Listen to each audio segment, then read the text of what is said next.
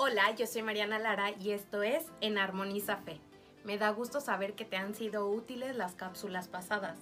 En esta ocasión hablaremos de un tema bastante importante, pues es algo que padecemos con mayor frecuencia hoy día, y esto es la depresión. Para ello te invito a que leamos Primera de Reyes 19.4 y dice así. Luego caminó un día entero por el desierto, y al final se sentó bajo una retama.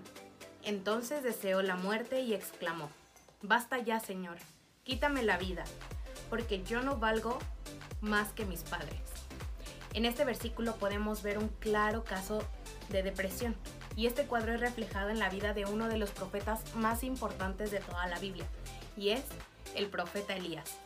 El profeta Elías era una persona conectada directamente con Dios, y aún así, a la vida de este profeta, quien era un instrumento de Dios, llega un momento en el que su humanidad se vio frágil, pues no sintió fuerzas para poder seguir y llegó un momento en el que incluso deseó morir.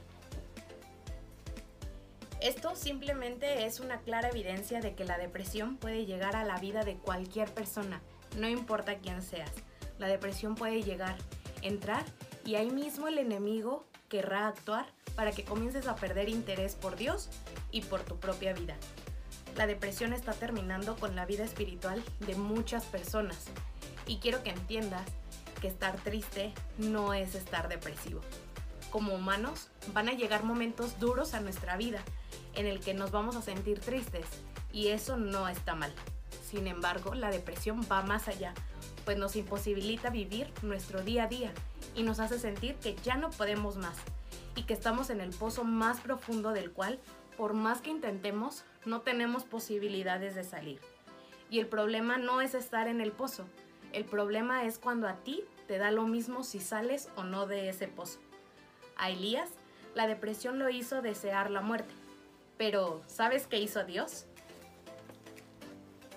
Si continuamos leyendo los versículos de esta cita, nos daremos cuenta que a Elías eh, se quedó dormido. Dios no lo envió a hacer un sacrificio, no, Dios lo dejó descansar.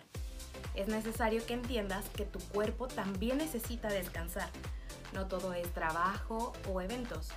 Nuestro cuerpo es templo del Espíritu Santo y hay que cuidarlo.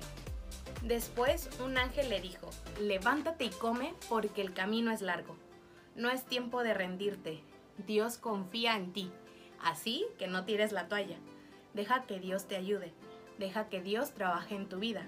Y en este proceso de fe es importante que subas a la barca de la búsqueda y viajes junto con una guía. Por ello, en esta ocasión te recomiendo a un psicólogo y ella es la maestra en psicología Miriam Penago Rivera. Atiende en modalidad presencial y virtual y su consultorio está ubicado en Cuernavaca. También aquí abajo encontrarás el número telefónico. Sigamos caminando juntos y que Santa Teresita del Niño Jesús siga intercediendo por cada uno de nosotros. Esto fue En Armoniza Fe. Nos vemos pronto. Bye.